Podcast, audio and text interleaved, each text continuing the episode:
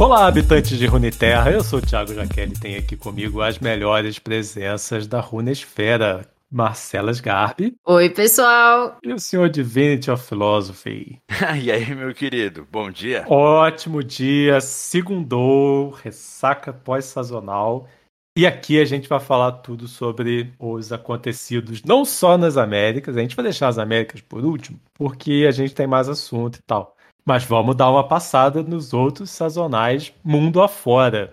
Exatamente. A gente começa com o Southeast Asia, né? A Ásia do Sudoeste, Sudeste Asiático, algo assim. Na, na minha época, tigres asiáticos. Aí, ó, massa. Informação aí da década de 60. A gente tem aí o em primeiro colocado Qin Shun, que levou Draven, Sobrepujar e Azir Irelia.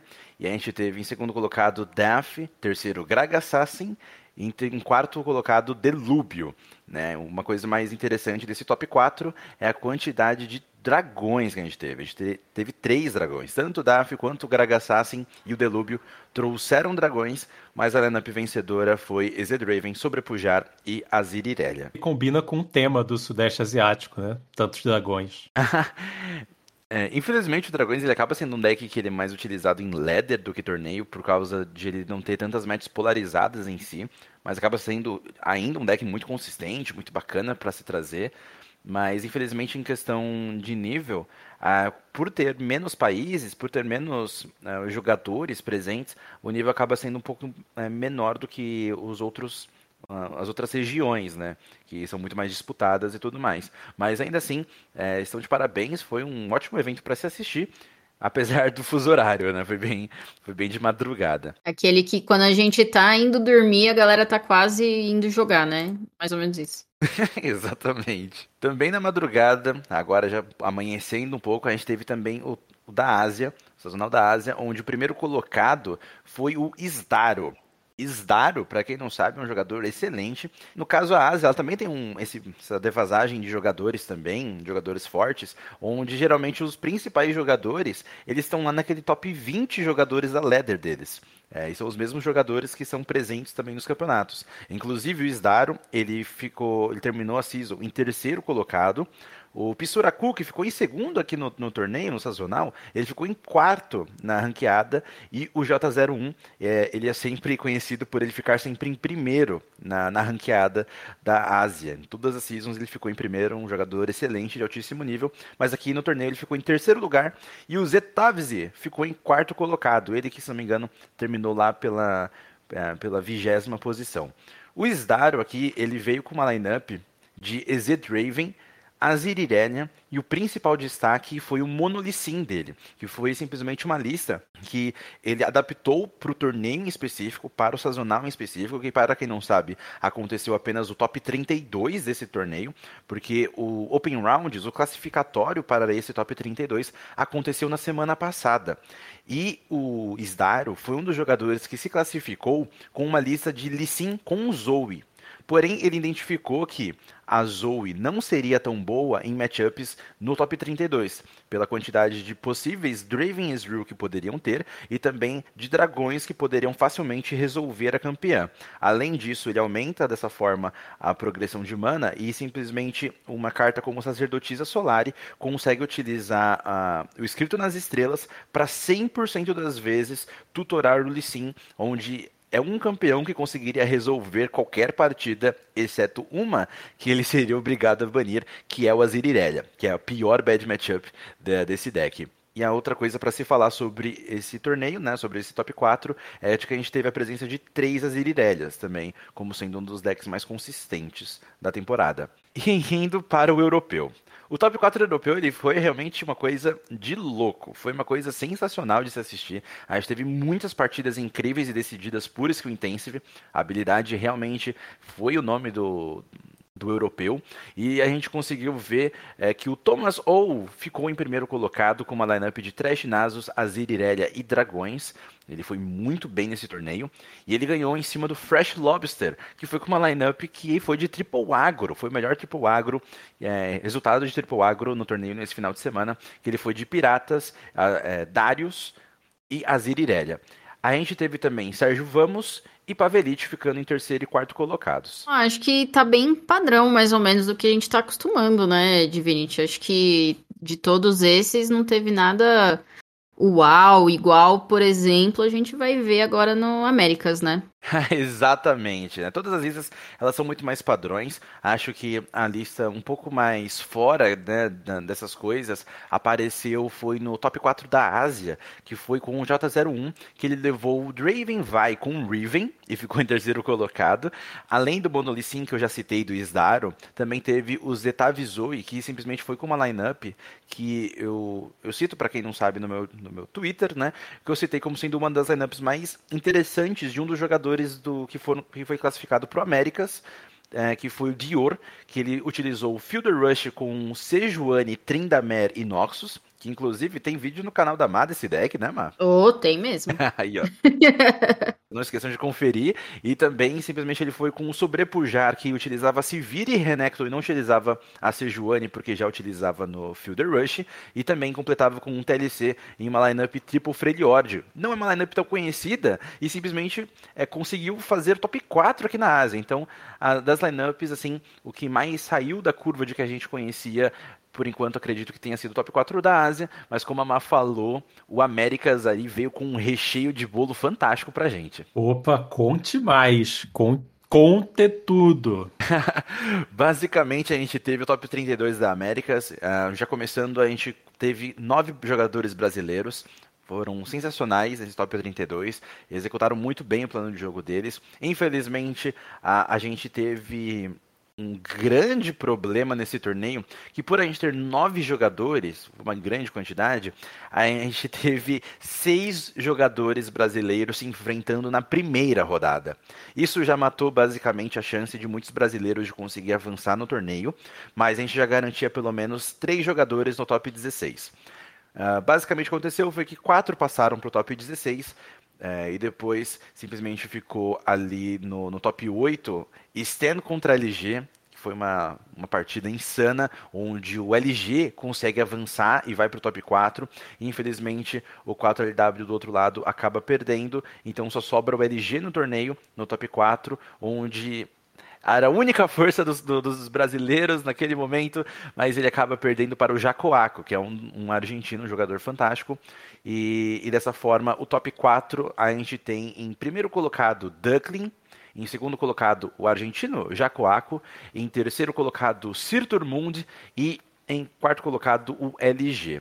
Lembrando uma coisa muito importante, que top 4 no sazonal já garante a vaga para o Mundial. Então, galera, já temos aí hum. mais um brasileiro no Mundial garantido. Aí é só coisa boa, né? Exatamente. Exato. Agora é só esperar o maravilhoso Mundial. É, fora que isso, uh, também habilita que, como a gente teve muitos jogadores no, do, do, Brasil no sazonal, muitos deles podem ter conseguido angariar pontos o suficiente para conseguir uh, ir para o Mundial. Estou né? muito confiante que, aí, que o Stan também consiga essa vaga. Estou bem animado para isso.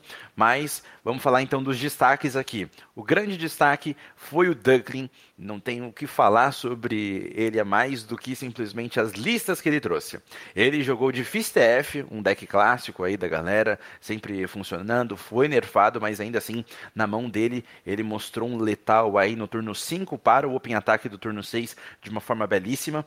E também é, ele veio de Exetimo, um deck que não é tão, tão utilizado assim, mas o xodó dele, criação inclusive dele, ele foi o criador de Mama Cítria. Meu amigo, se você, é, se você não sabe. Ninguém esperava.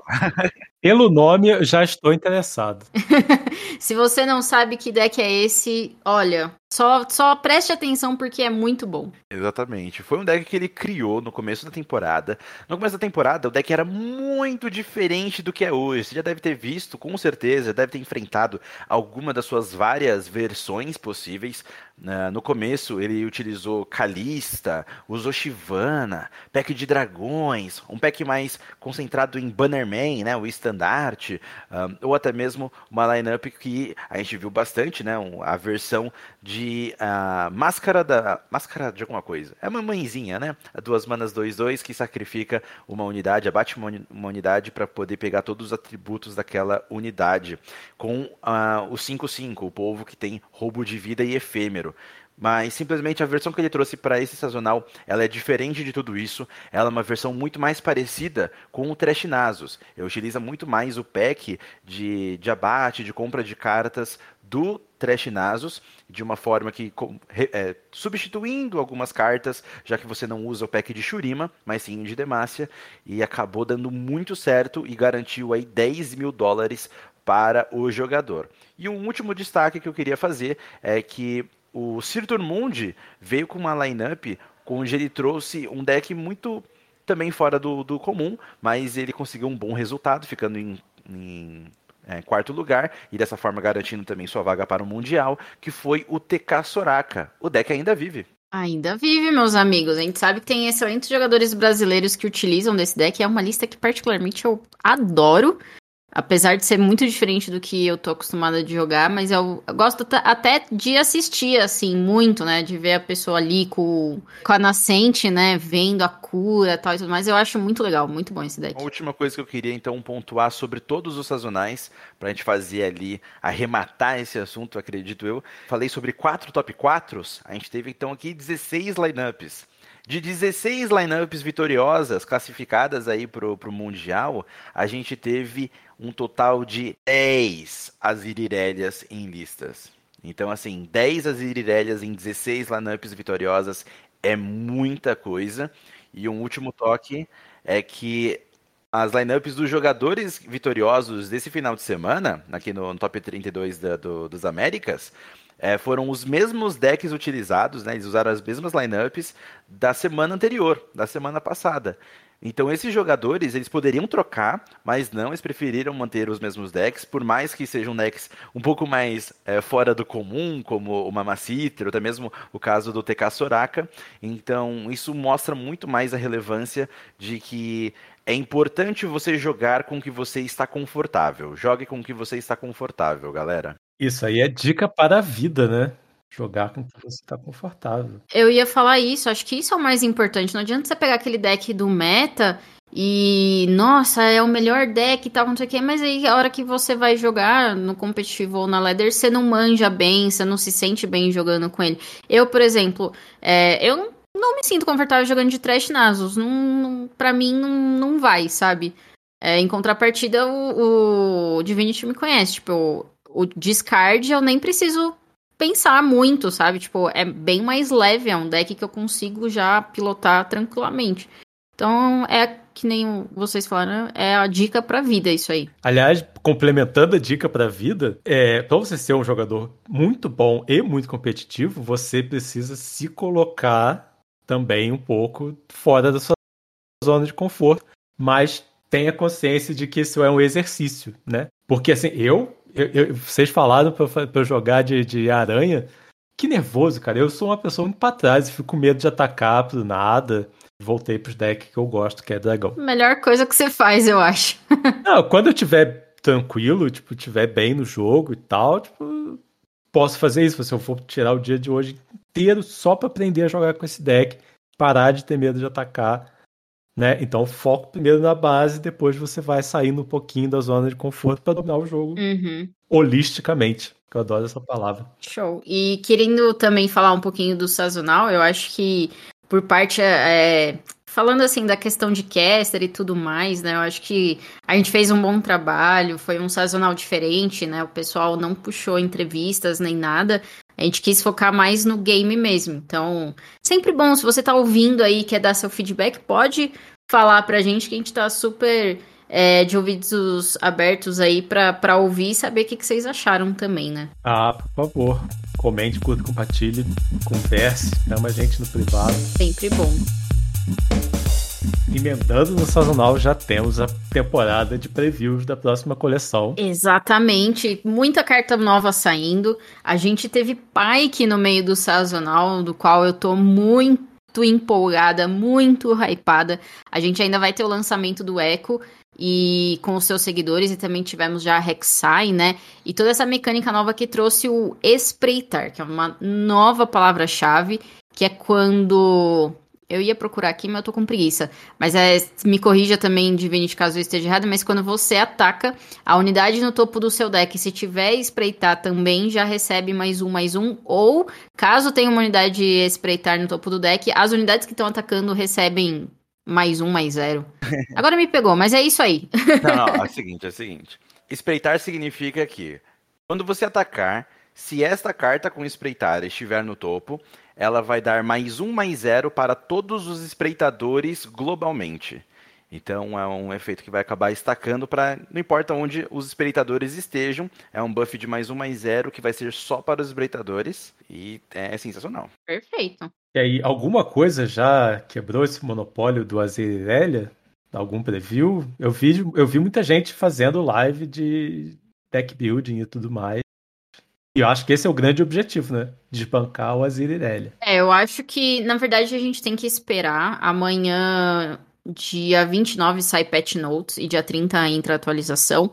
Mas com a patch notes vindo, a gente já sabe que vai ser uma grande patch notes, né? Vai ser muita coisa para atualizar. A Riot já colocou isso. Então eu acho que a gente tem que esperar e ver o que, que vai acontecer mesmo. Mas eu, eu Marcela, falando, acredito que a Zirirelia tá com seus dias contados, viu? É, realmente o espaço de que eles tiveram, né? A mostra que eles tiveram foi muito absurda.